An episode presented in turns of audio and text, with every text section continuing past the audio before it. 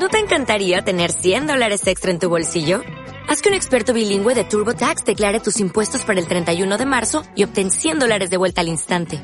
Porque no importa cuáles hayan sido tus logros del año pasado, TurboTax hace que cuenten.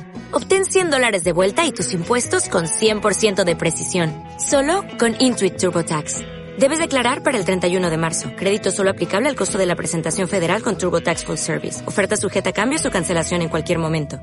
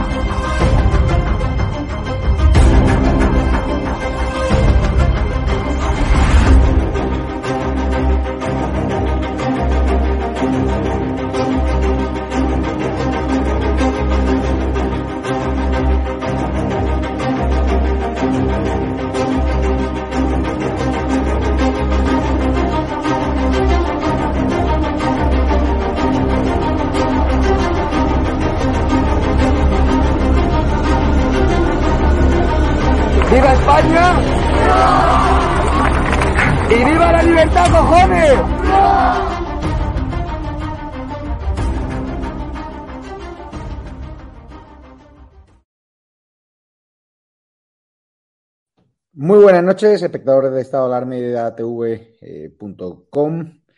Es para mí un placer estar cada noche. Estamos empezando 15 minutitos antes eh, porque la actualidad demanda muchísima más información. Seguimos trabajando, seguimos eh, disfrutando, haciendo periodismo y contando la verdad eh, con información rigurosa, sea en Melilla, sea en la crisis del particular, donde en breve publicaremos una exclusiva que afecta a Génova. Hoy vamos a contar con el portavoz junto del PP Mario Garcés, que nos contará cómo está el ambiente de la bancada popular, eh, popular donde hay algunos que temen que se, les pase, ¿no? a cuchillo con la nueva dirección, algunas personas que eran cargo de confianza de Teodoro García Gea y de, y de Pablo Casado, eh, también preocupados porque hoy se ha vuelto a sufrir ¿no? un salto a la valla de Melilla, menos numeroso, que estará Fernando, que es sargento de la Guardia Civil, para contarnos las últimas novedades. Hemos publicado en edatv.news las armas que llevaban. No hay invasión eh, militar, sí una invasión migratoria promovida por el gobierno de Melilla y promovida por el gobierno de España, como le dijo el otro día al Congreso de los Diputados Santiago Abascal.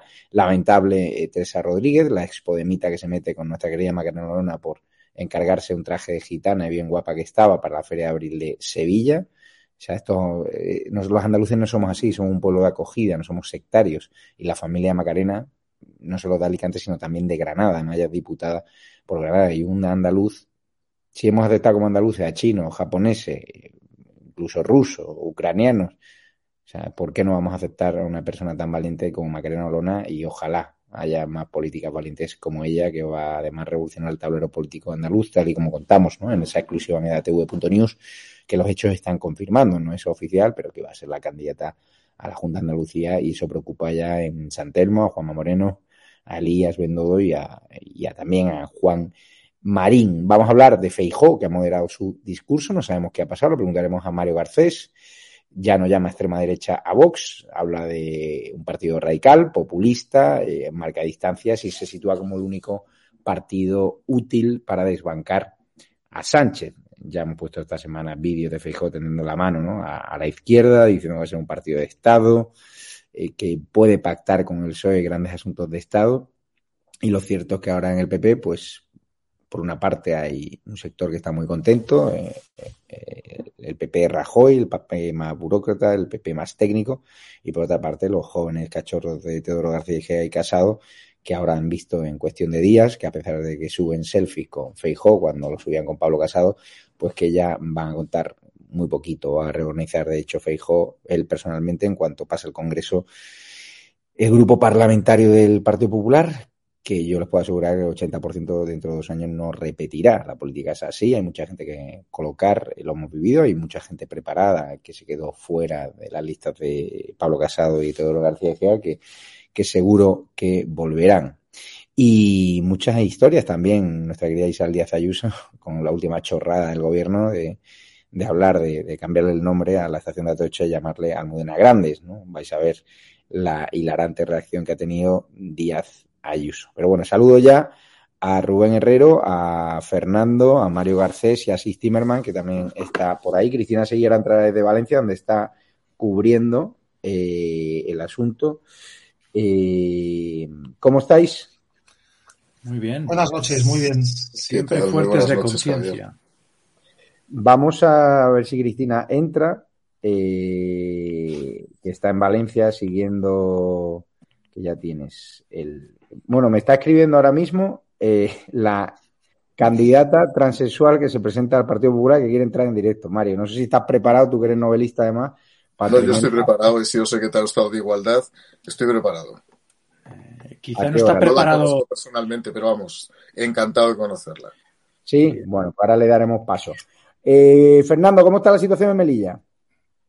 Bueno, hoy había sido un día bastante parecido al de ayer, con menos gente, por supuesto, porque ayer entraron, ya sabemos que entraron casi 500.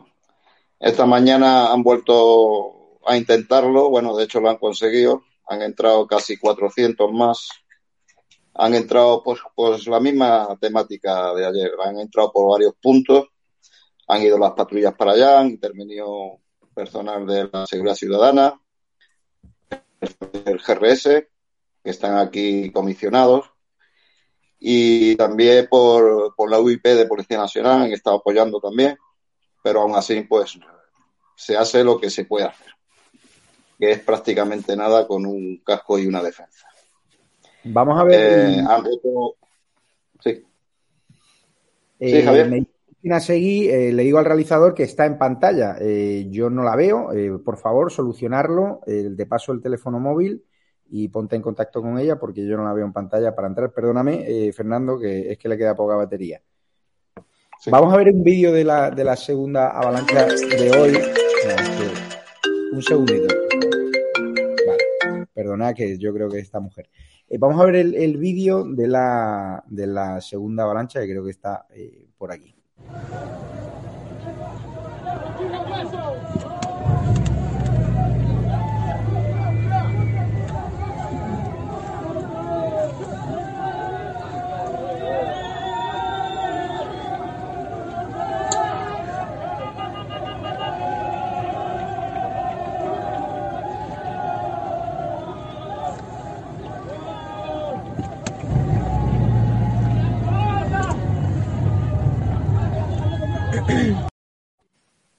Así, eh, cuéntanos cuál es la situación, estáis seguís preocupados. Hoy han intentado miles de, de entrar, pero había más refuerzo de la Guardia Civil y de la policía marroquí, ¿no? Eh, sí, de la policía marroquí, pues eh, lo mismo que ayer. La policía marroquí ha apoyado y ha ayudado a contener a, estas personas que intentaban entrar, ¿sabes? Y, y vuelvo a repetir que si no es por ello, entrarían muchos más. Así de claro os lo digo, ¿sabes?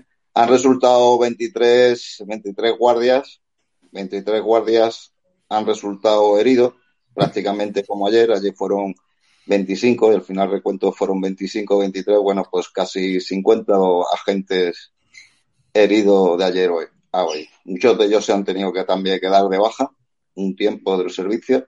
Ujú. Y bueno, pues esperemos que esto se calme, es que no queda otra.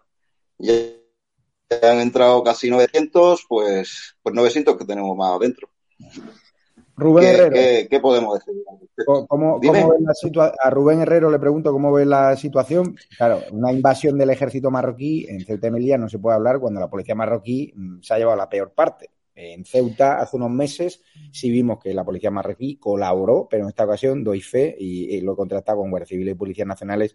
No se le puede acusar ahora mismo al gobierno marroquí de estar detrás de incentivar. A quien sí se le puede acusar es al gobierno de España y a la consejera, por ejemplo, del menor del, de la ciudad autónoma de Melilla, que ha llegado a decir que los menas, que de los menas viven muchas familias en, Melilla, claro. Bueno, yo creo que el titular es invasión. Hay un reemplazo cultural que se ha puesto en marcha ya desde hace muchos años en Europa. Y Vamos a darle paso a Cristina porque tiene poca batería. Cristina, cuéntanos, eh, ¿cómo ha ido el juicio contra los cargos de Mónica Oltra que encubrieron? Bueno, eh, mira. El, eh, caso de las menores de, de, los, de las abusadas de menores, eh, tuteladas por la Generalitat, del bueno. marido de Oltra, los que encargaron ese informe para policial. ha dado una exclusiva en edatv.news. así es. Pueden consultar en edatv.news ahora de que ya señalan directamente a Oltra, ¿no? Bueno, ha sido así. Eh, literalmente. Lo que se viene eh, dilucidando durante las últimas tres jornadas, desde el 28 de enero hasta hoy, ha sido la toma de declaración a siete altos cargos, en concreto seis altos cargos y la directora del centro donde se producen los abusos a la menor, a Teresa. Y lo que se está dilucidando ahora mismo es quién ordena el expediente parajudicial e ilegal eh, abierto por la vía administrativa destinado a silenciar, a tapar los abusos a la niña y eh, a, reflejar al abusador como la persona afectada. De todo esto se han, durante estos días, eh, em, han salido a la luz muchísimos escándalos, entre ellos eh, que el propio abusador fabrica el protocolo, hace el protocolo de abusos, el propio abusador, ¿de acuerdo? durante estos días y hasta hoy lo que había ocurrido era que tanto la directora territorial de Valencia, Isabel Serrat, militante de Compromís, por cierto, como eh, la psicóloga, como eh, eh, varios cargos hasta hoy, habían implicado a una persona que todavía no estaba siendo investigada y que nosotros como acusación popular pedimos que fuera investigada en, el año pasado, que es Rosa Molero, que es la directora general, que es la subordinada directa de Mónica Oltra. No hay nadie por encima entre ella y Mónica Oltra. Esto ya era motivo suficiente para que Mónica Oltra o para que esta mujer, nueva actora, fuera imputada y señalara a la persona que por arriba le había dado la orden. ¿De acuerdo? Porque esto es un ese quien pueda. Lo que ha ocurrido hoy es que la directora territorial de Igualdad de Castellón, eh, Carmen Fenollosa Egea, ha llevado a la sala la documentación que demuestra que Mónica Oltra escondió la orden de alejamiento que envió el juzgado de instrucción 15 entonces para eh, ordenar la orden de alejamiento del educador a la menor. ¿De acuerdo? Una orden de alejamiento del educador a la menor. Llega el 28 de julio de 2017 y Mónica Oltra la esconde, no dice nada, comparece en Corte Valenciana pasado año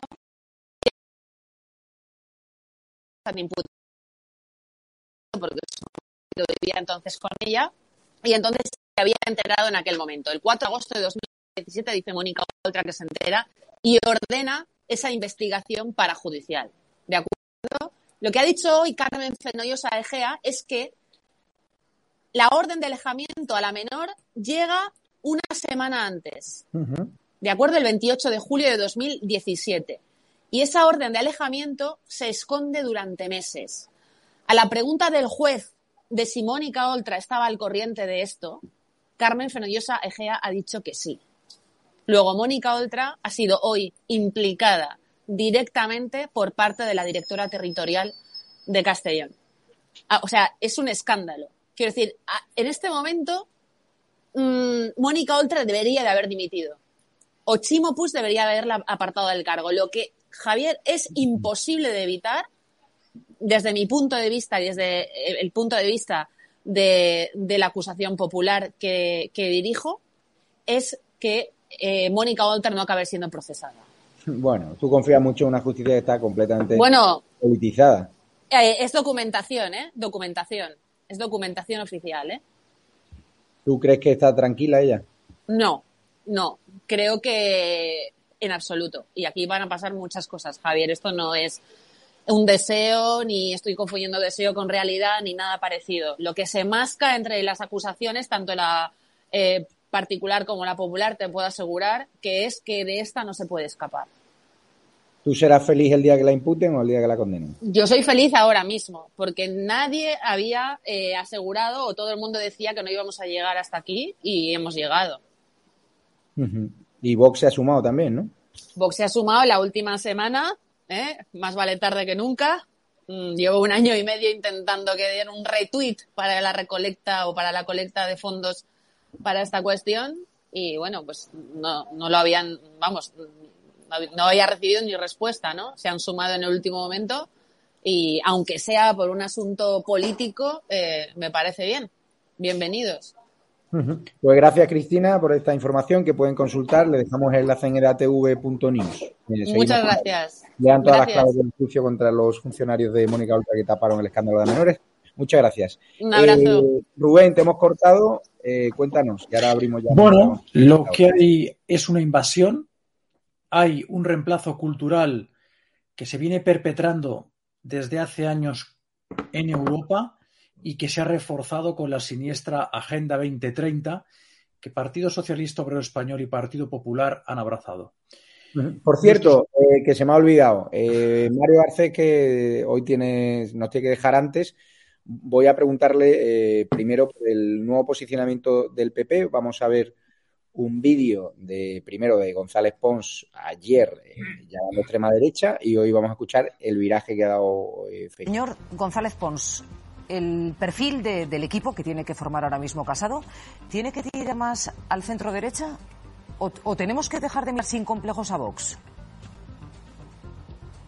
No, a ver, eh, Vox no es el Partido Popular, ni representa la ideología en que consiste el Partido Popular. Vox es un partido de extrema derecha y el Partido Socialista tampoco es el Partido Popular nosotros tenemos que definir nuestras relaciones con quienes eh, geográficamente están a nuestros costados. Pero el Partido Popular no se define por referencia a nadie, se define por sí mismo. Somos un partido de centro derecha al cual pertenece la presidenta de la Comisión Europea, a quien han escuchado ustedes esta mañana, y al cual pertenece la presidenta del Parlamento Europeo, a quien también escucharon ustedes ayer. Ese es nuestro partido. No necesitamos mirar a nadie para definirnos como tampoco nadie debe mirarnos a nosotros para definirnos. Hay en España una oferta de extrema derecha, como en toda Europa, una, oferta socialista y una oferta de centro derecha. Nosotros somos ese gran partido que ha construido la Unión Europea y que hizo la transición española. Y no necesitamos que nadie nos defina desde fuera ni mirar hacia afuera para definirnos. Estamos orgullosos de ser el partido que somos. Y ahora vamos a ver lo que ha dicho hoy Feijó y me cuenta Mario Garcés qué ha pasado estos días y cómo han, llevado esta transición dentro del Partido Popular hasta el Congreso Extraordinario.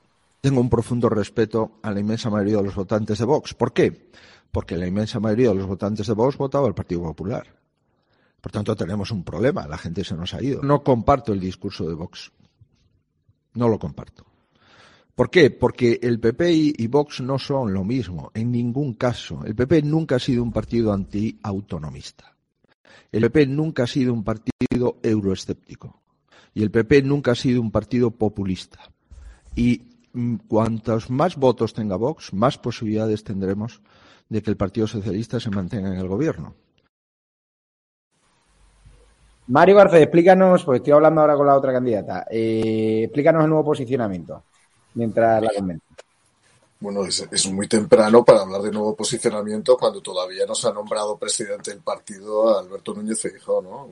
Vamos a ver, yo creo que el Partido Popular hemos cometido un error de libro, pero de libro psicológico, y es pensar al votante de derecha en este país. Es decir, gran parte de los votantes que se han fugado del Partido Popular han ido a Vox, la inmensa mayoría del granero que ha obtenido Vox, y que ha sabido además sedimentar rápidamente procedía del Partido Popular aquellos votantes que tienen la duda de si votar a Vox o votar al Partido Popular, no se les puede someter a un estrés emocional y estigmatizar a Vox desde el propio Partido Popular. Creo que es un error estratégico. ya ha ocurrido a lo largo de los últimos un año y medio, en una estrategia que yo alguna vez he cuestionado públicamente.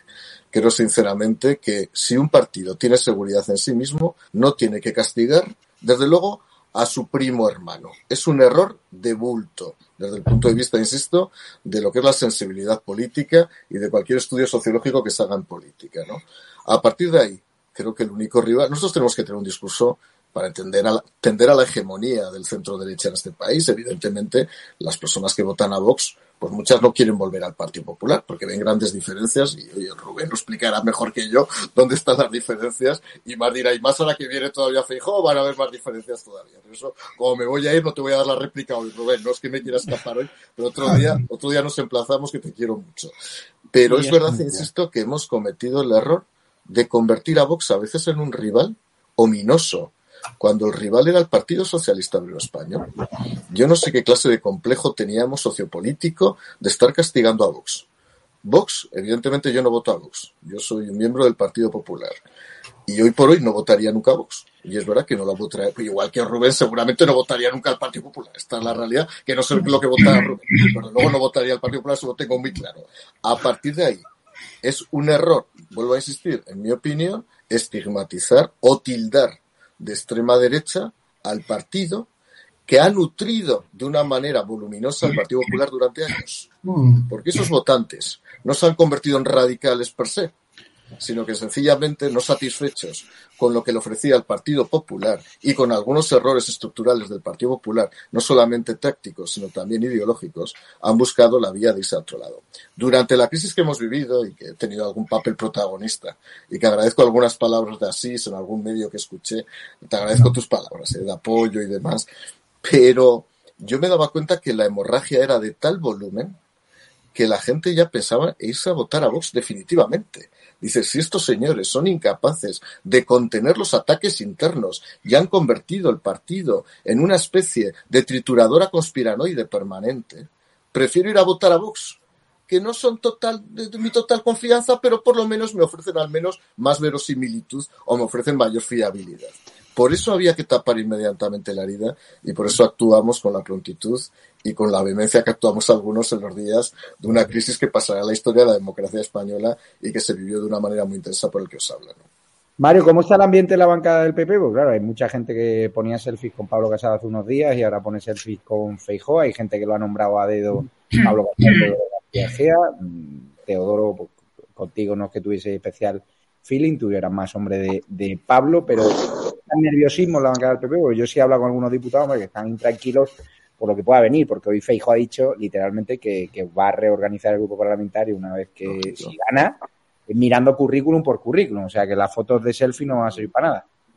Totalmente de acuerdo. Yo conozco bien a Alberto Núñez Feijo y lo que tiene que primar es la capacidad y el mérito. Lo que primaba hasta hace unos días era la foto.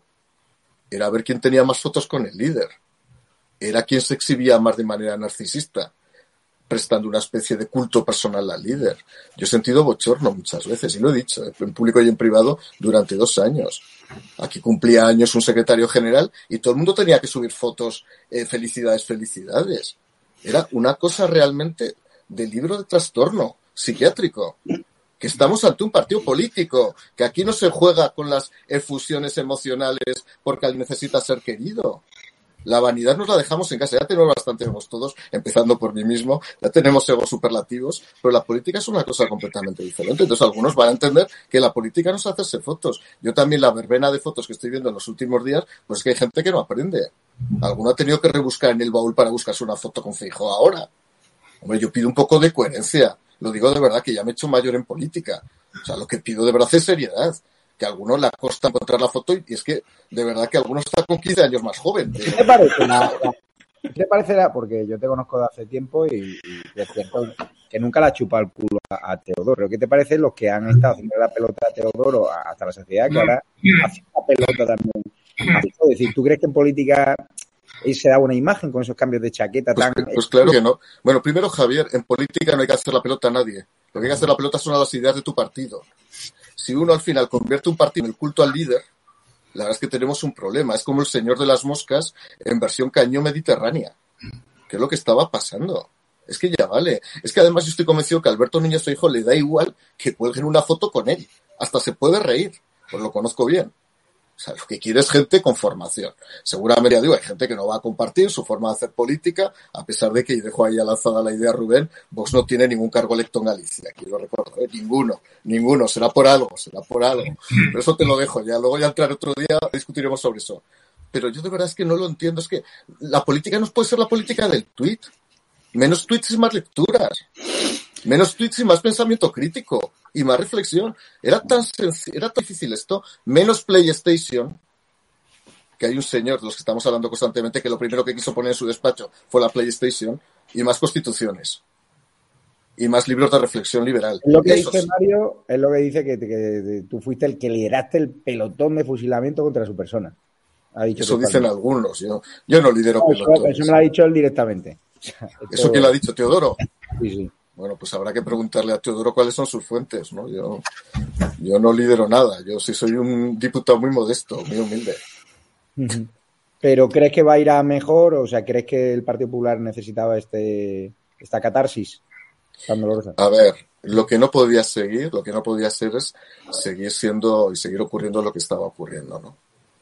Una estructura impuesta o interpuesta por el secretario general que fragmentaba el partido, el Grupo Parlamentario Popular. Pero vamos a ver. ¿En qué cabeza cabe que un secretario general de un partido coja a 20 o 30 diputados del grupo parlamentario para hacer su propia estructura interna contra la otra parte del grupo parlamentario popular? ¿Pero en qué cabeza cabe? Más que en el juego coloquial, en juego de patio de niños. Coño, que somos el Partido Popular, que no, no somos el partido de la PlayStation y de la consola, que el Partido Popular tenía nuevas generaciones y ahora nuevas generaciones tenía un partido. Esa es la realidad lo peor de nuevas generaciones se había hecho con el partido. La conspiración, la trama permanente, las insidias, hablar mal, castigar a la víctima? ¿Has sentido víctima de Teodoro García Gea?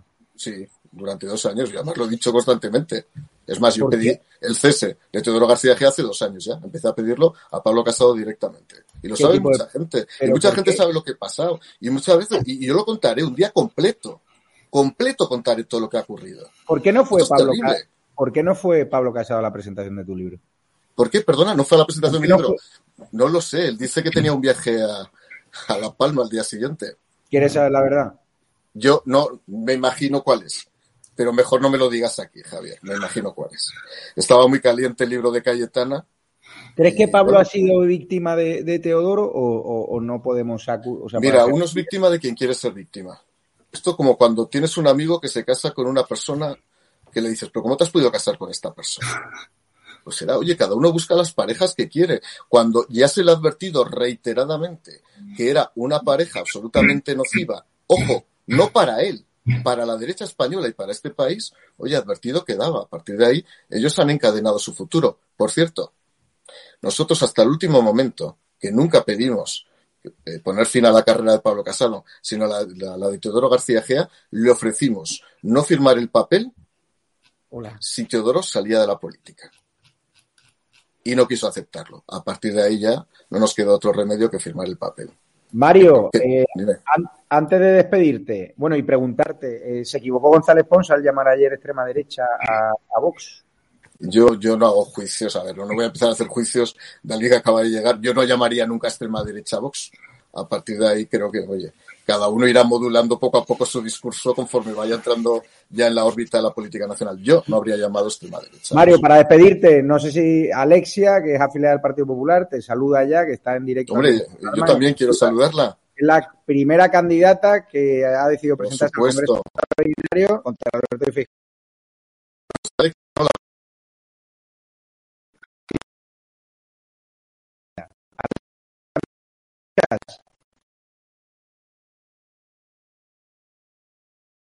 Estábamos en Valencia metidos en un bar porque íbamos todo el día eh, respondiendo entrevistas, yendo a, radios, buscando los avales y hemos tenido que parar ahora mismo a hacer un descanso y nada, vamos a continuar porque después de esta entrevista nos quedan unas cuantas más. Cuéntanos, eh, eh, ¿le pides a Mario Garcés tu aval? Porque él fue secretario de Estado de, de Derechos Sociales, ¿no? De Igualdad, de Asuntos Sociales.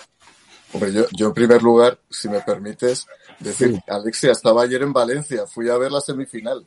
Yo soy de Aleti Bilbao, o sea que enhorabuena a los valencianos que nos ganasteis la semifinal de la Copa del Rey. Y dos, que yo encantado que se presente Alexia, que por supuesto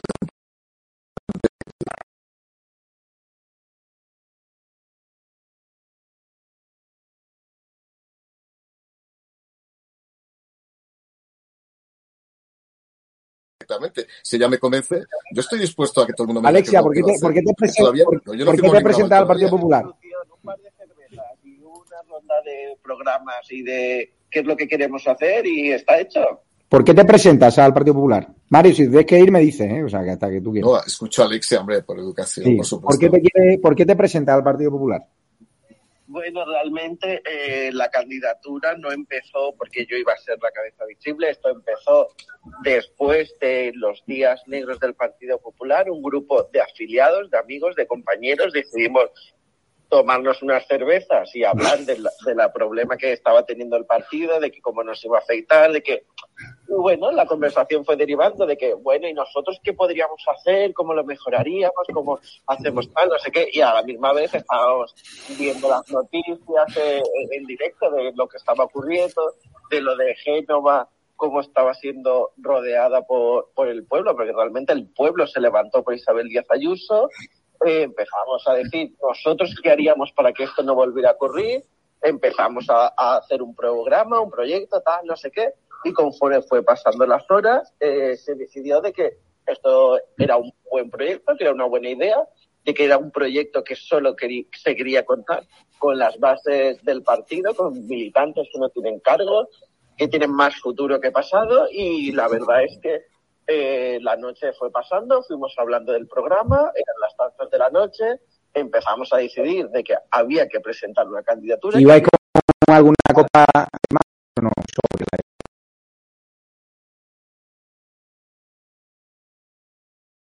La gente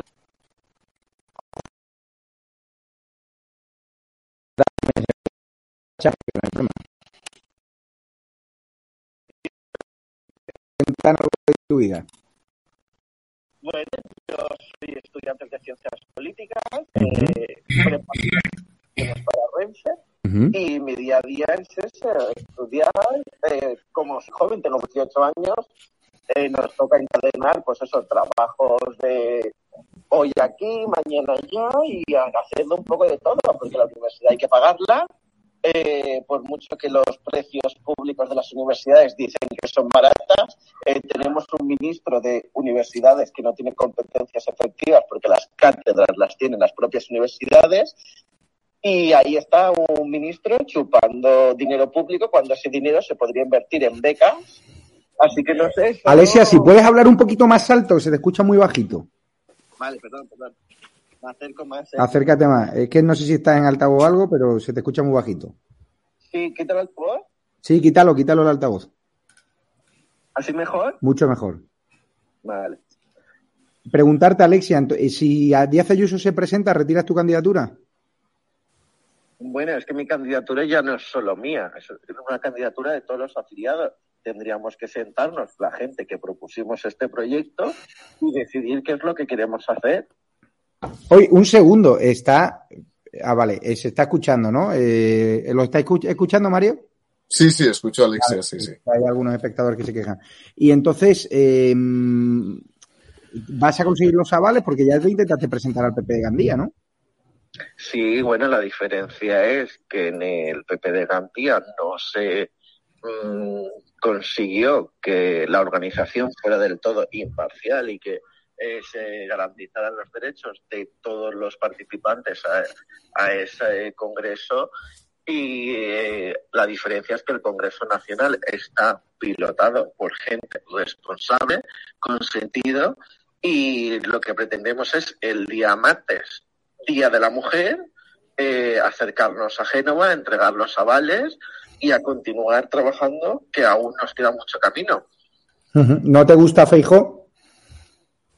Eh, la cuestión no es que me guste o me deje de gustar. Feijóo es un hombre que ha conseguido cuatro eh, mayorías máximas. Mejor que él, no hay ningún representante que haya conseguido eh, sus datos y sus resultados. La cuestión es que muchas veces se ha perdido de vista a los votantes, a los militantes y a la gente que todos los días son los que nos levantamos para defender el partido, los que nos peleamos en nuestros pueblos y nuestros municipios cuando salen noticias que tienen que ver con Madrid o con Andalucía o cualquier otro territorio que te pilla muy lejos de tu realidad. Eh, esa gente es la que hay que volver a ella. O sea, se habla de la regeneración del partido. La regeneración del partido tiene que venir de la base. Los votantes son los afiliados y los afiliados son los que mejor saben qué es lo que necesita el partido. Oye, preguntan en el chat que si eres el candidato de mm, o la candidata de mm, Teodoro García Gea. Bueno, me sorprende mucho que me hayan dicho eso, pero bueno, eh, yo desde luego no conozco a Teo García de Gea, eh, no me importaría conocerlo, desde luego, eh, aunque últimamente no haya tenido muchos aciertos, eh, creo que haber pilotado el partido en los momentos tan difíciles en los que los ha tenido que hacer es complicado y pasa factura. Y él, y él mismo lo explicó eh, en el programa del objetivo de que él ha perdido también mucho tiempo de estar con sus familias, con sus bebés y bueno, que no estemos de acuerdo en ciertos aspectos o en ciertas formas, no quita de que es un hombre que ha trabajado duro y que merece cierto respeto y, y lo mismo que Pablo Casado. Te dicen en el chat que por qué no te pasas a Vox.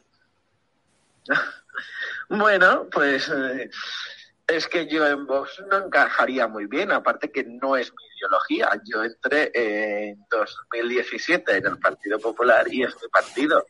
Eh, salvo que hiciera algo súper radical el partido, dudo yo que vayamos a salirnos de las siglas del PP. Rubén Herrero, ¿no la, no la aceptáis en Vox? Aquí Que, Hay aquí un representante. vamos a ver, no sé por qué dice que ya no encajaría. Vamos a ver, en Vox la cuestión es la bandera de España y bajo la bandera de España cabemos todos. Raza, religión u orientación sexual. La bandera de España nos cubre a los patriotas y bajo esa bandera todos los españoles. O sea, que ese discurso de Feijó, de González Pons y del Partido Socialista tratando de inculpar a Vox como misóginos, homófobos, es una absoluta farsa de los partidos del bipartidismo corrupto que ven que se acaba, que se acaba, porque llega la ruta del corazón verde y la bandera de España nos envuelve a todos los patriotas. ¿Qué opinas? Ya para despedirte, que estás ahí con, con amigos. Bueno, yo he de decir que vamos a ver, la bandera de España, por supuesto que nos cubre a todas las personas que vivimos en el Estado español. Yo hoy mismo, mira, en este mismo momento, llevo un pin del escudo de España, eh, pero realmente eh, yo no tengo ningún problema con vos en el sentido de que sus ideologías no tienen nada que ver con la mía. Yo defiendo ¿Tú eres más de Irene Montero? Eh, no, ni muchísimo menos. Una señora que ha cogido una empresa de automóviles para hacer un estudio sobre personas trans no se merece mi respeto, que quiere que le diga. Eh, aparte de eso, mm, el feminismo que ella claudica o que pronuncia o que dice luego no lo cumple y tampoco es la ideología de Podemos la que estoy siguiendo. Yo milito en el Partido Popular. Creo que el Partido Popular tiene mucho trabajo por delante que hacer, que tiene muchos años que liderar España y que tiene la responsabilidad de volver a solucionar una vez más los platos rotos que nos Sí. deja la izquierda. ¿Retirarías tu candidatura? Eh, ya para acabar, si te ofrecen un carguito en la otra candidatura. Bueno, en Gandía ya me ofrecieron un carguito el día de antes del Congreso y creo que sigo sin tener ningún carguito a día de hoy. ¿Qué te ofrecieron? Eh, eso tendréis que llamar al presidente de Gandía a preguntarle. Pues nada, se lo diremos a Yo Feijóo. vengo, yo vengo a hablar del futuro del Partido Popular, del presente, del futuro en libertad, porque sin libertad no va a haber futuro, y lo demás es pasado y son experiencias vividas. Pues muchísimas gracias, Alexia, la candidata que se presenta contra Feijóo en el Congreso Extraordinario. Solo hay dos candidatos por ahora. Eh, además, ella es abiertamente transexual y todo nuestro apoyo y además un ejemplo de, de igualdad y un ejemplo de, de valentía. Muchísimas gracias, Alexia. A vosotros una Mucha suerte. Hasta luego, adiós. Pues nada, Mario, ¿cómo te has quedado? Yo me he quedado muy bien, muy tranquilo. Veo que no se va a ir a Vox, Alexia, por lo tanto estoy muy tranquilo. Veo que se queda en el Partido Popular y veo que va a competir en buena lid con, con Núñez Feijóo. Lo que pasa que me da la impresión que Alberto tiene muchísimos avales ya. Entonces, bueno, lo único decir que es de la Malvarrosa, hoy me he levantado de la Malvarrosa y que Valencia es una ciudad maravillosa Oye, Mario. todo el mundo se puede presentar. Pues te leva- Mario, te liberamos que tienes un plan mejor que este. Nunca mejor dicho, liberación sexual también. Venga, muchas Mario, gracias. Mario. Dime, Rubén. Mario. Eres un Y quiero escuchar a y un intelectual Quiero de verdad, no como González Pons y sus novelas baratas. Deja, deja, Rubén, que, te- que tengo una cena de intelectuales ahora. Hablamos. Hasta luego. Quiero escuchar, hasta Hasta luego, luego. gracias Mario. Nos vemos mañana. Eh, quiero escuchar a Isabel, eh, no, a Isabel, a, a Sis Timmerman. Estoy con la transexualidad que se me ha olvidado. Eh, Ya, Asís, bueno, ¿por, se ha ido. por dónde vamos ya? ¿Por dónde vamos? ¿Por Alexia? ¿Por, eh, por Feijó? ¿Por Núñez? ¿Por González Pons? ¿Por dónde vamos? Javier. Eh, vamos a hablar de González Pons, de, de ese No. viraje. De... Vamos a ver. ¿Por qué eh, hoy Feijó no llama a extrema derecha cuando ayer, tú crees que le tiraron de la oreja ayer a González Pons? Bueno, eh, no, no- no- no- sé si le tiraron de la oreja, pero, pero la propia intervención de Feijó ha sido tirarle de la oreja. Lo que pasa es que lo que, lo que, lo que hizo ayer eh, González Pons, eh, claro, mm, bueno, hay dos cosas. Es decir, primero, no es que alabara a Casado y a Egea, es que le dio un guantazo, un innecesario guantazo, una innecesaria humillación y además una injusta humillación a Isabel Díaz Ayuso. Porque si Casado y Egea han caído, paréntesis, Casado sigue siendo el presidente del Partido Popular. Esto es increíble, pero esto es así. Eh, cierro paréntesis. Si Casado y Egea supuestamente han caído, ha sido por lo que han hecho. Han hecho una cosa bárbara. Eh, el propio Casado ha, en mi opinión, cometido algo mm, con tintes delictivos en una entrevista de radio, eh, confesando que utiliza información utilizada, obtenida ilegalmente con fines propios. Entonces, una cosa es, como cortesía al caído, aplaudir al que da un discurso en el, en el Parlamento y se va. Y otra cosa muy distinta es que al día siguiente, en un comité del partido, eh, haga un discurso absolutorio, se le aplauda y luego venga González Pons y diga que Casado es el futuro o tiene futuro en el PP y que Gea es un político estupendo, maravilloso. Eso, eso no es algo, a mí Casado y Egea en este momento no es que me importe mucho, pero eso es un guantazo a la, a la secuestrada, vamos, a la chantajeada, a la tal y a los muchos chantajeados. Por cierto, esta mañana, como tú sabes, Javier Negre, Javier, han eh, surgido nuevas quejas, claro, sobre los chantajeados que en su momento no lo hicieron público o no se resistieron. Cosa distinta que lo hizo, que hizo Isabel Díaz Ayuso. Y, cuan- y en cuanto a la de González Pons y Vox, bueno, es que, vamos a ver, eh, yo sencillamente creo que llamar a Vox eh, extrema derecha eh, ya es que no me parece ni un insulto ni no, es que, es que no es correcto, nada, nada más. O sea, quiero decir, yo no sé, quiero decir, con- habría que ver lo que define cada uno por derecha, extrema derecha, centro o, medio pensionista, pero sencillamente es que no es así. Entonces, ¿qué, qué es lo que quería González Pons? Quiero decir, ¿cuál, cuál es la intención? Porque yo, yo, yo tengo la sensación, vamos, yo no soy de Vox ni del PP de ningún partido, pero tengo la sensación de que a Vox no le, vamos, a mí me llaman facha tres o cuatro veces al día cuando me porto bien, si no, si no, no. Pero, pero eh, yo creo que a Vox no, no le molesta. Nuevamente, González Pons estaba atacando a, a gente del Partido Popular, porque al final te estás cegando, o sea, vamos a ver, primero Vox no es, no es eh, ultraderecha, es lo de menos. Segundo, bueno, está claro que en tu proyecto de, de mm, desbancar a Sánchez, por mucho que te duermas, cuando despiertes, Vox seguía ahí. Entonces, Vox está ahí. Entonces, te puede no gustar, pero Vox está ahí. Y no solo está ahí, sino que es tu esperanza para, para, para desbancar a Sánchez. Entonces, entonces, ¿qué estás haciendo? Estás atacando a aquellos que han desbancado a los socialistas en algunos sitios con el apoyo de Vox, con un apoyo que te puede gustar, no gustar, etcétera, pero que es un apoyo basado en los principios que defiende Vox y una pasa- un apoyo basado en la negociación. Vamos a dar una muy- foto importante de González Pons que nos llega y se la paso al realizador por WhatsApp. Rubén Herrero, Eh, cuéntame eh, cómo has visto este viraje de un día para otro eh, y también estas palabras de Fijó en su discurso inaugural como candidato del PP. Amigos, voy a ser muy claro, no vengo aquí a insultar a Pedro Sánchez. Vengo a ganar a Pedro Sánchez. Y creo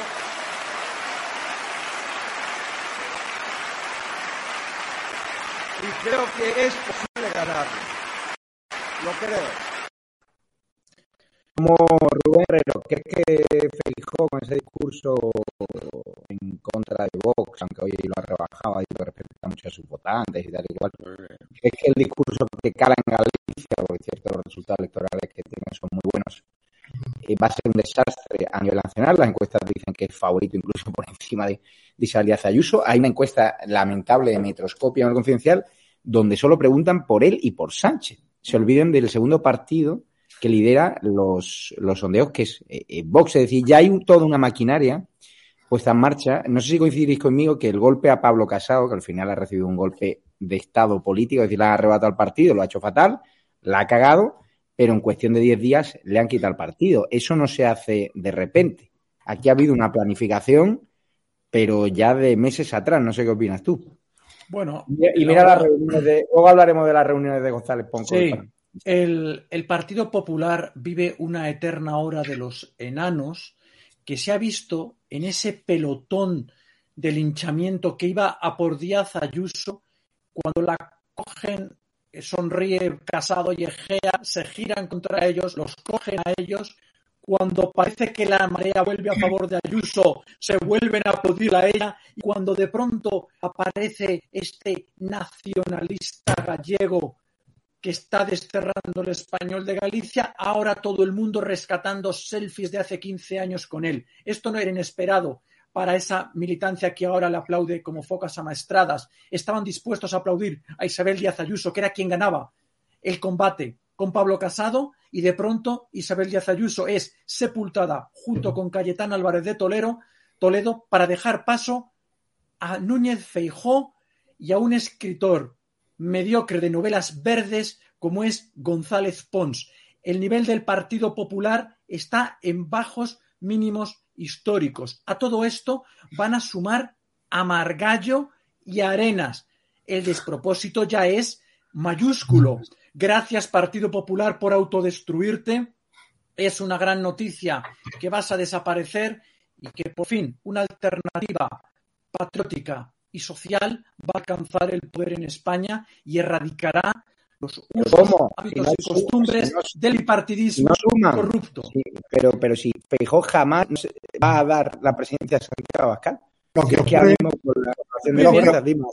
lo, que ocurre es que yo, y siento que se haya ido Mario porque eh, me sabe mal, eh, lo que ocurre es que a, a Vox no, no, bueno, no voy, a, no voy a hablar yo por Vox, pero a Vox no le interesa verdaderamente el hundimiento del Partido Popular, por lo menos no un hundimiento tan rápido, porque la, digamos que mm, la captación de voto del, ya sé que Vox no capta solo voto del Partido Popular, pero la captación de voto de un Partido Popular hundido en Vox a corto plazo, pues puede ser de un 20, de un 30%, eh, en el mejor de los casos de un 40%, no mucho más. O sea, quiero decir que a Vox, si Vox quiere ser alternativa de, de, de gobierno eh, como primer partido de la derecha o como primer partido de España, necesita, todavía desde luego necesita el ala popular, por decirlo así, en mi opinión, aunque tú sabes más de política que yo, eh, Rubén.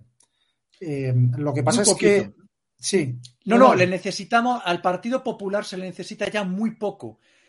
El Partido mm. Popular le queda entre uno y seis años y cuando el Partido Popular, que como tercera fuerza política de España. Estoy contigo y con Javier en que ellos, como Feijó desea, tratarán de hacer presidente a Pedro Sánchez. Es el final del Partido Popular en menos de un año. Por tanto, su otra opción es apoyar a Vox. Será su final en cuatro años. Bueno, sí, pues eh, vale. Eh, es que yo prefiero así que nos interrumpamos para intervenciones más cortas. Sí, eh, quiero decir que yo lo prefiero así. Así, no, no, que es que yo lo prefiero que me interrumpas y que, y que nos. Vale, pues otra, otra perla es que. Eh, es que yo creo que hay una ventaja que en, en, momentos como el de el de Pablo Casado, es decir, yo, yo no estoy, repito, no estoy en ningún partido, pero a mí me convenció Pablo Casado. En su momento me pareció que la lucha de Pablo Casado contra Soraya, aunque yo no sabía que había pactos por debajo, pero bueno, ingenuo de mí, la, eh, fue una lucha, fue una batalla que se planteó como los, los ideales y la ilusión frente al poder de Soraya. Es decir, yo, yo me lo tragué, ya sé que vas a, vais a decirme que soy un ingenuo, y lo soy, pero yo me lo tragué, ¿no? Y bueno, tardó un poco en, tardó un poco, no mucho, pero tardó un poco en, digamos, en decepcionarme, ¿no? O en darme cuenta de que, de que estaba equivocado. Pero, pero en esta ocasión, es decir, la caída de Egea y, y, y Casado, al final, frente, o sea, ha caído, ha caído Goliat frente a David, ¿no? O sea, es decir, Isabel Díaz Ayuso no tenía las de ganar, no tenía las de ganar. Sí, pero ahora Isabel está en una situación delicada porque su discurso no encaja. ¿No veis que se calla?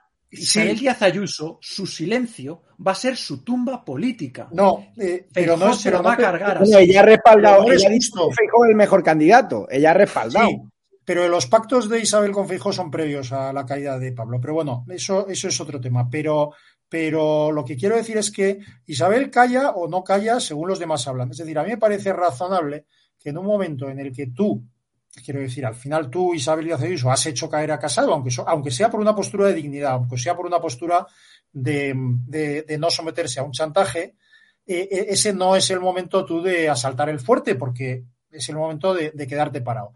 Entonces, ¿cuándo ha hablado Isabel Díaz Ayuso? Cuando sorprendentemente, frente a la obligada dimisión, en vez de la obligada dimisión, Pablo Casado ha ido al Comité eh, Ejecutivo Nacional y ha dado un discurso diciendo que es muy justo que ha pasado con él, que, en fin, que él no ha hecho nada y que tal y cual. En ese momento, eh, Isabel, aunque lo tenía preparado, ha dado un discurso, un, discurso impecable, en mi opinión, el, cual ha reivindicado, pues y no solo ha reivindicado, eh, en fin, lo que había ocurrido, sino que ha exigido que se expulse del Partido Popular a las personas que han participado. Y le ha dicho Feijóo que ni hablar. ¿Eh? Y le ha dicho Feijóo que ni hablar. Es decir, no que Feijóo va a quedarse en el partido con los que de forma siniestra recopilaban, intercambiaban información para incriminar sin pruebas a Isabel Díaz Ayuso y a su familia. Este es el nivel del Partido claro, Popular. Así. Claro, claro, si, si, si Feijó, vamos a ver, lo que está claro es que González Pons se va que no solo se ha quedado, sino que dice que, que Teo es un político extraordinario y que Casado tiene futuro en el PP. Entonces no, no sé muy bien por qué por qué les han echado o qué ha pasado. O sea, yo no sé, yo no sé que si dos personas que reúnen ¿Perdón? información, dos personas que reúnen información de forma siniestra para incriminar a una compañera de partido sin pruebas, son dignos de confianza y de quedarse y de ser el futuro del PP. Es lo que dice Feijó. Con el, no, no, eso, es lo, que, eso es lo que dice. No, no, si yo no estoy defendiendo esto, Rubén, te puedes imaginar. Eso es lo no, que dice claro que no. Pons. Entonces, claro. Decente, que... así. ¿Perdón? Que tú eres decente. bueno, sí, hombre, y mucha gente es decente, pero quiero decir que, que quiero decir que, que Casado sí, no es decente. Sí, ¿Quién? Casado no es decente. Eh, no, yo, yo creo que se ha no sé, quiero pensar que se ha corrompido por, por. Pero bueno, pero lo que quiero decir es que lo que hizo Casado no solo fue indecente, sino que en mi opinión tiene tintes selectivos. Eh, pero, pero dicho esto, lo que quiero decir es que a, a, si, si Pons, si lo que dice Pons es confirmado por, por Feijó, entonces en esta ocasión, pues la, la ilusión que pudieran tener por la renovación del Partido Popular o por lo que sea, pues habrá durado unas, unas horas, porque no solo no se renueva, sino que ahonda en la indecencia, en mi opinión. Pero ¿qué, qué renovación del Partido Popular puede con haber? El joven Arenas. Con y con el joven Arenas, no nos olvidemos. Con Arenas y con Margallo directamente del sarcófago. Pero ¿qué, ¿qué renovación puede haber en un PP que tira de Arenas, Margallo, ojo, Asís, Pasmate, Daniel Sirera, Daniel Sirera, el Déjame que a... ha sido el siervo del independentismo catalán en el CAC, ese Déjame comité avanzar. de actividades ¿eh? sí. Sí, anticatalanas, así llamado, que se monta en Cataluña y el cual el PP arrodilladito mandó a Daniel Sirera. Daniel Sirera está con Feijó, un nacionalista español odia a España y al español. Sí. Déjame, déjame avanzar en lo que yo pensé que iba, que podía ser el mejor de los casos de esta. Oye, os voy a poner un vídeo, os voy a poner un vídeo de, de, Esperanza Aguirre, porque me, me, ha sorprendido ver a Esperanza Aguirre ahora eh, rendirse eh, a los pies de, de Feijóo cuando lo ha puesto a parir en muchas ocasiones. veces la mejor presidenta que ha tenido la Comunidad de Madrid a lo ¿Incluida largo usted? de toda su historia. Por supuesto, por supuesto. Y mucha gente me dice, bueno, sí, pero es que yo lo he tenido mucho más fácil que Isabel Díaz Ayuso. Yo tuve tres mayorías absolutas. Eh, no tenía que, que- que pactar el gobierno como le pasó a ella, que se pasó de mayo a agosto para conseguir un gobierno con un vicepresidente que se ha demostrado que no era una persona leal. Isabel, eh, durante la pandemia, además de coger el coronavirus, además de ser denostada, llamada idiota, ¿no? Como era Ida, eh, loca, eh, eh, mm, en fin, insultada, esa sí que fue insultada por los miembros del gobierno de la nación. Eh, no era el corte, pero luego lo pondremos, lo que ha dicho de Feijóo. Creo que se lo he pasado y si no, se lo vuelvo a pasar. Claro, Eh, lo racional, si, si, no sé si estáis de acuerdo conmigo, lo que yo pensé que podía pasar es que cae, cae Casado y, y, y Gea. Y entonces, el, personaje, digamos, no, a mí no es que un tipo que me guste, pero el personaje con más autoridad o más yo que sé del partido, Feijóo toma las riendas de una gestora. Y, y- y ese periodo entre esa gestora y la elección del líder, fuera el mismo, fuera otro, debía ser un periodo en el que precisamente no se adoptaran posiciones, digamos, eh, no, sé cómo decirte, comprometidas. Eh, o sea, yo pensé que lo racional es que fuera a- pasar eso, que Feijó de alguna manera estuviera bien a bien con todos los líderes regionales y fueran hacia un partido, que la solución podía ser, podíamos imaginar varias soluciones según los intereses electorales, según los intereses de los militantes, lo que sea. Entonces, eso era primero era incompatible con la presencia de Pablo Casado, en mi opinión. Tenía que haber dimitido y tenían que haber nombrado una gestora. Y en segundo lugar, eso es incompatible con que salga un tipo, como González Pons en este caso, y se posicione claramente no solo con, con- con el periodo anterior, sino con lo peor del periodo anterior. Es decir, Teodoro García Egea es un político maravilloso. Entonces, entonces yo no entiendo, yo creo que a Feijó, me puedo equivocar, ¿eh? pero yo creo que a Feijó no le, han- no le ha debido de hacer gracia así, posicionamiento de... si es que Feijó es lo peor del Partido Popular. Es que si el Pero- Partido Popular está en el abismo, es por mediocres como Feijó, que adoran solo una cosa en su vida, la moqueta oficial que pisan. Cuando habla González Pons, cuando habla González No Pons escuché el corte de de Esperanza. principios y va- Yo pienso que el que va a salir elegido, si es que hay votación, va a ser eh, Alberto, que es la persona que en este momento necesita España. Y él, por España, es por lo que ha dejado su Galicia querida. Señor. Si no ha dejado. Galicia. ¿Qué te, pare- qué te parece el cambio de tercio de Mira, Isabel? yo- De Esperanza. Esto es una rendición incondicional hacia Feijó que va a traer, me alegro mucho además, funestas consecuencias al Partido Popular. Quiero recordar una cosa. Miguel Tellado, secretario general del Partido Popular de Galicia, es un elemento de esta naturaleza que dijo textualmente y está recogido, ahí está la hemeroteca, hay que abrir los buzones de los vecinos, coger las papeletas de Vox y tirarlas a la basura. Esto es Miguel Tellado, mano derecha de Feijó, el nuevo candidato impectore en un, en un congreso donde hablar de renovación sería hablar de principios, valores, ideas, eso que tanto le gusta decir a Ayuso, pero que luego se va a callar con Feijó.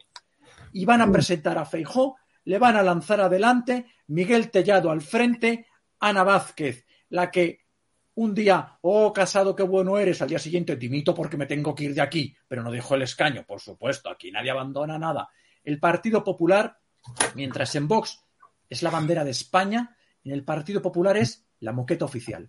Y esto es el Mira, Partido Popular. ah, Vamos a ver las cho- últimas chorradas de la izquierda que quiere poner el gobierno a la estación de Atocha el nombre de Almudena eh, Grande, lo ha decidido ya. Fíjense a Ayuso que la están llamando de todo. Almeida, Almeida estará muy contento porque él también le va a poner otra calle.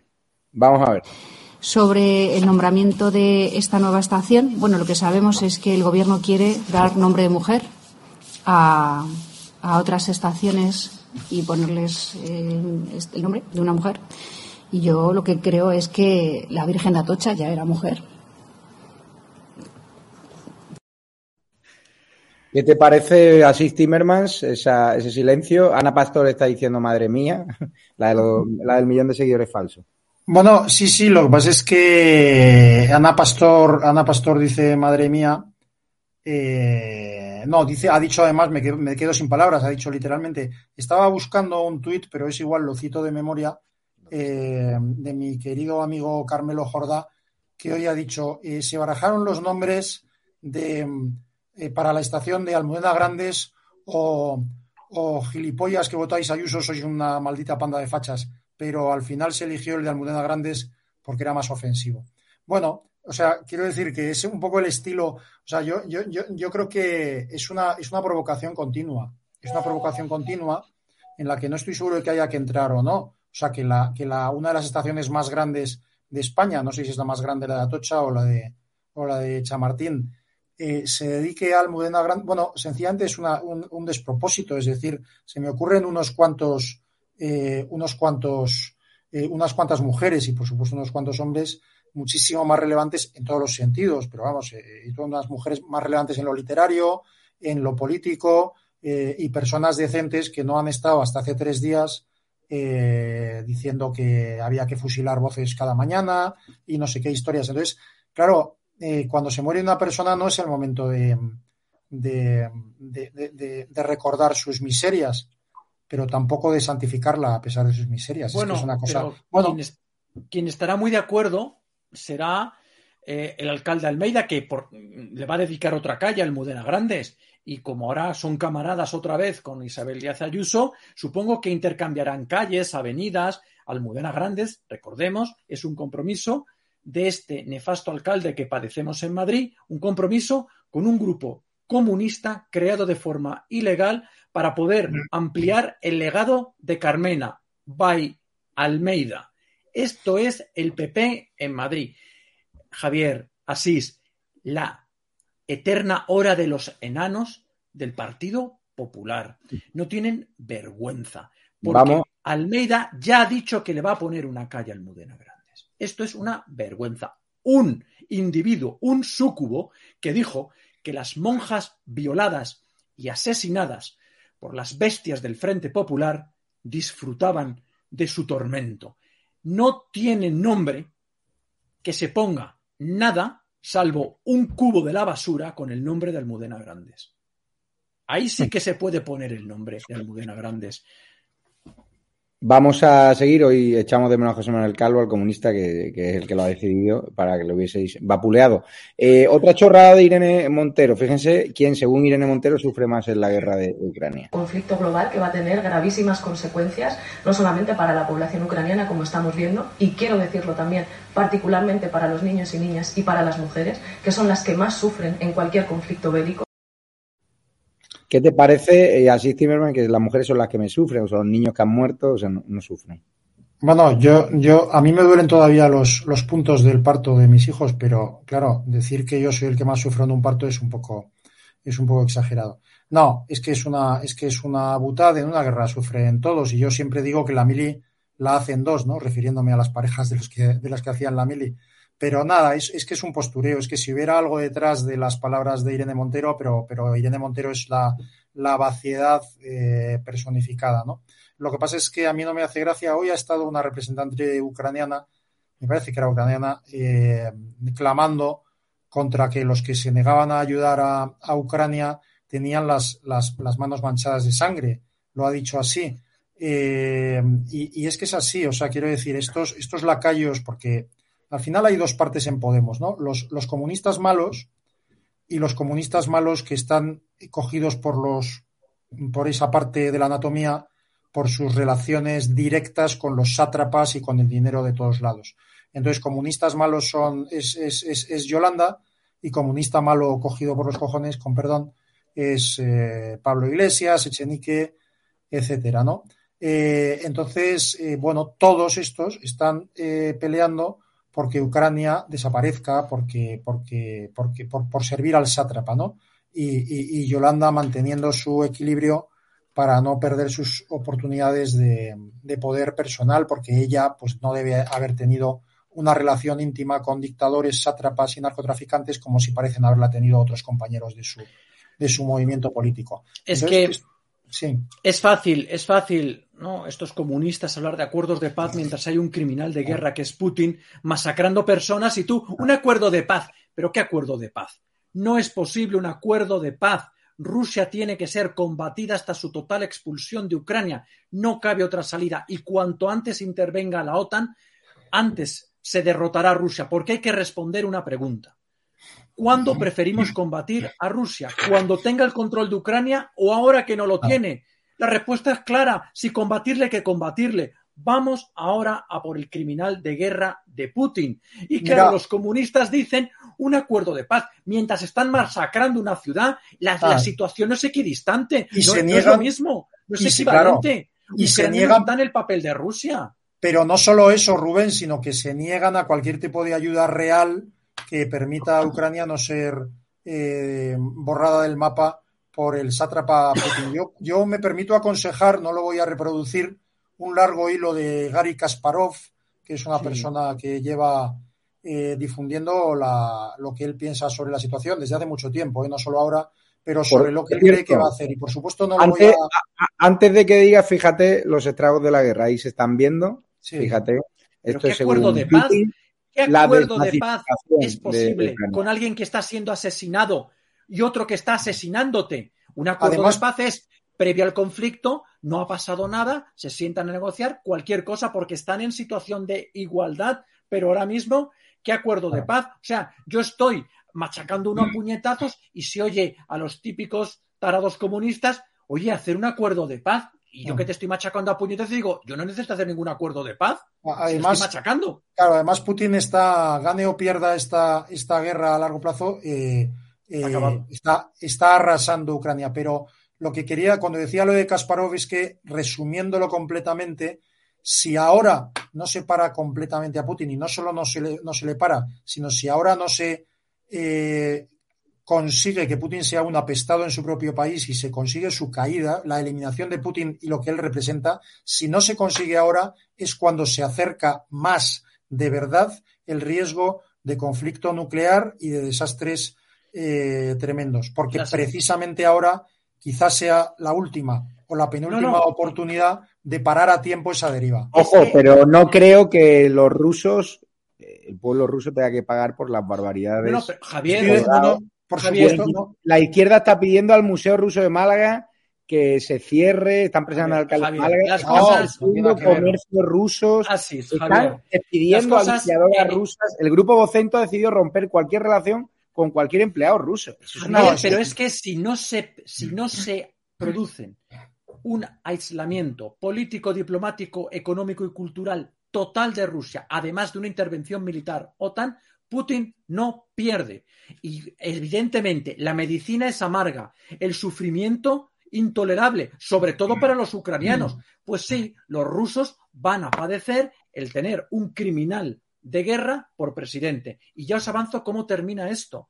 Esto termina con una derrota de Rusia y una derrota de Putin. Lo contrario es un desastre de, de, eh, de magnitud impensable, porque si Rusia se hace con Ucrania, el siguiente paso es Moldavia y Finlandia, porque está, está flanqueando a Polonia, que es su rival Claro. en el este. Esto no puede permitirse.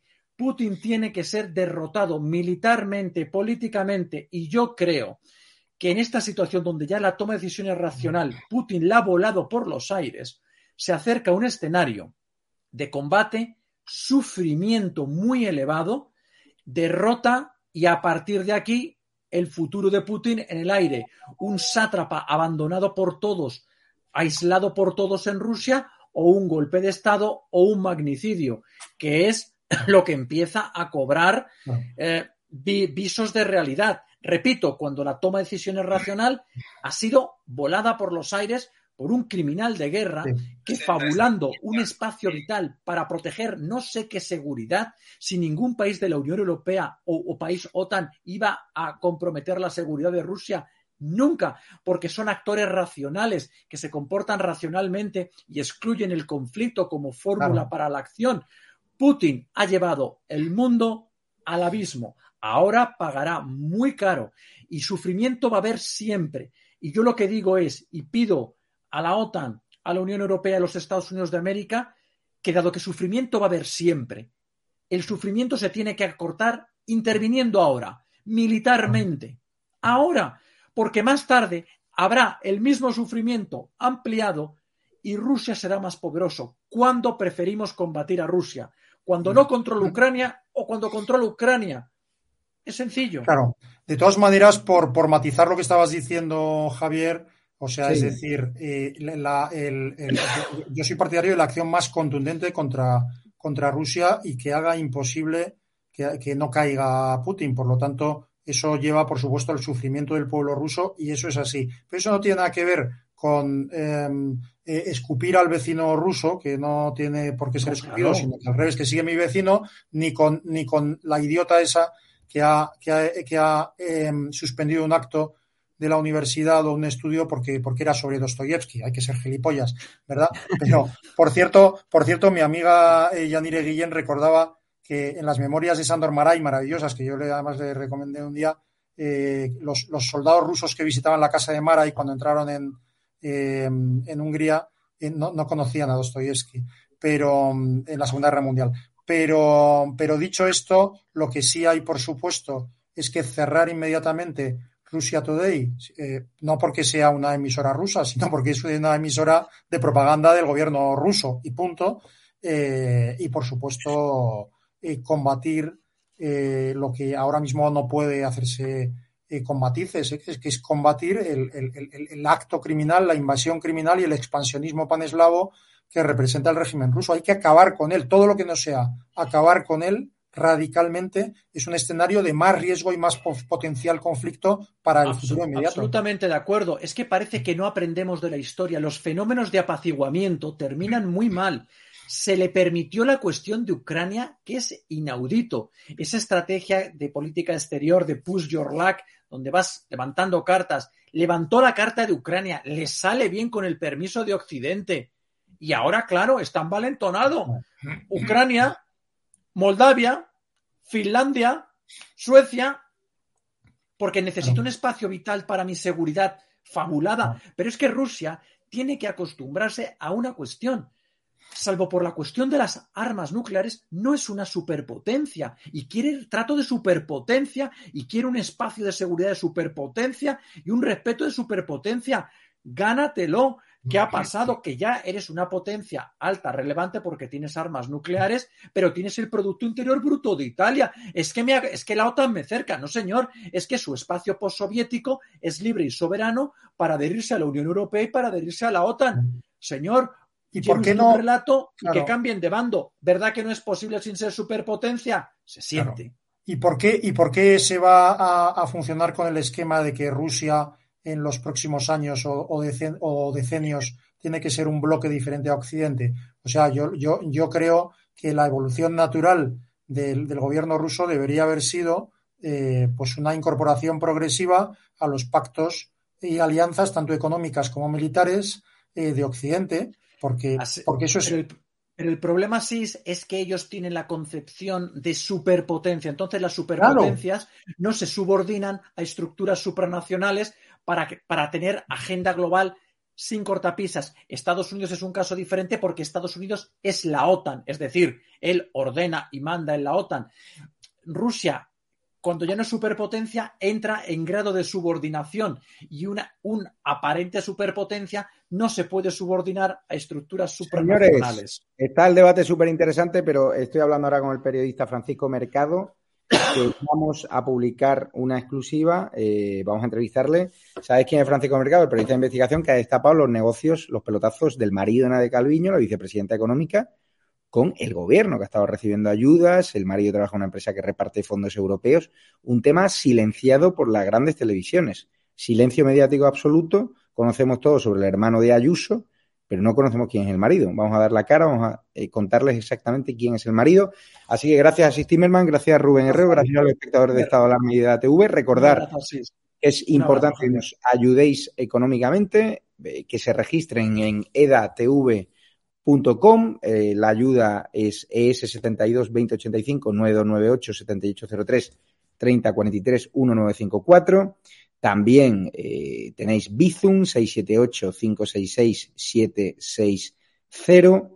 También, no sé dónde está, vale, 678 566 760. También tenéis eh, Patreon, la comunidad YouTube en el botón de unirse. también edatv.com, donde se registran en la web, que podemos verlo, a ver si lo vemos. Feijo desata el delirio en el PP tras este contundente aviso y le damos al botón de colabora, colabora y arriba y podéis haceros una donación o un o socio, ¿no? Con una pequeña cuota mensual donde nos podéis ayudar a seguir trabajando. Muchas gracias por todo lo que hacéis. Eh, también tenéis eh, PayPal en la descripción del vídeo. Y si tenéis alguna noticia de interés, nos la escriben a info.edatv.com. Estamos buscando periodistas, mano de obra, pagada, por supuesto, porque queremos seguir creciendo con vuestra ayuda. Me voy ya con Francisco Mercado. Voy a dejar el enlace a la entrevista sobre los negocietes del marido de Nadia Galviño aquí. En. Eh, ups, se me ha ido. En el chat los negocios turbios del marido de Nadia Calviño. Quiero que lo conozcáis. Y ahí os pongo el enlace de YouTube, ya lo tenéis en el chat. Los negocios del marido de Nadia Calviño. Lo vamos a hablar con el que ha destapado todo y al que han silenciado los grandes eh, medios de comunicación. Muchísimas gracias, me despido, os espero en el nuevo directo. Un abrazo.